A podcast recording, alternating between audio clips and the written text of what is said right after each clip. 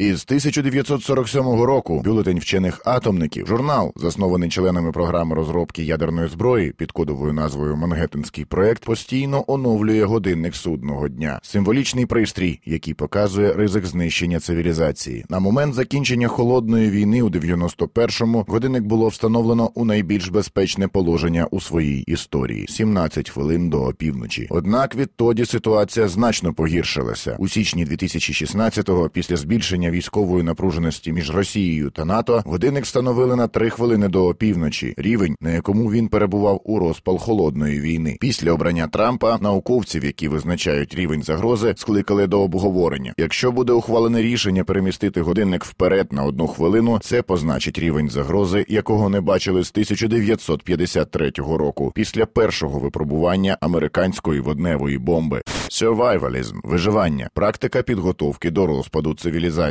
Зазвичай ця картина не сприймається серйозно, а лише як розвага або гра у наукову фантастику. Проте останнім часом ці ідеї дісталися до багатіїв силіконової або кремнієвої долини та Нью-Йорка. Керівники технологічних компаній, менеджери хедж-фондів та інші представники світу фінансів почали скуповувати нерухомість у віддалених районах, копати бункери та колекціонувати зброю. Вони замовляють доставку запасів їжі та комплектів для довготривалого автономного життя.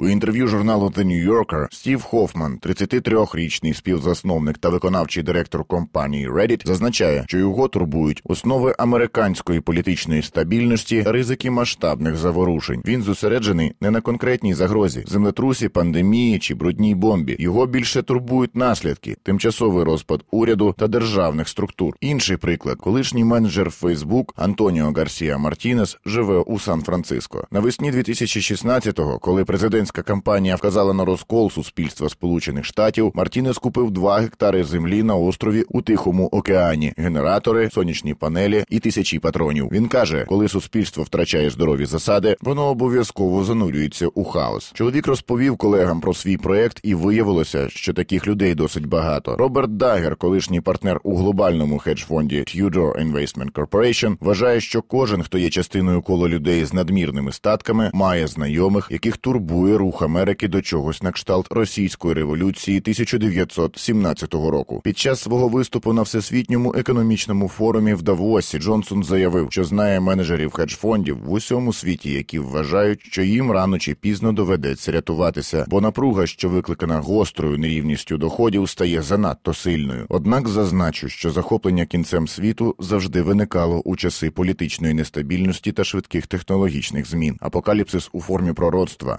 літературного чи образотворчого жанру або бізнес-можливості ніколи не буває статичним. Він змінюється відповідно до наших тривог. У часи, коли Північна Корея випробовує ядерну зброю, йде війна в Україні та на Близькому Сході. По всьому світі тліє незчисленна множина бойових конфліктів. Звичайно, попит на бункери точно збільшився. Однак відомо, що не людина створила цей світ, не їй його і рушити. Андрій Лапшук, Радіо Вісті.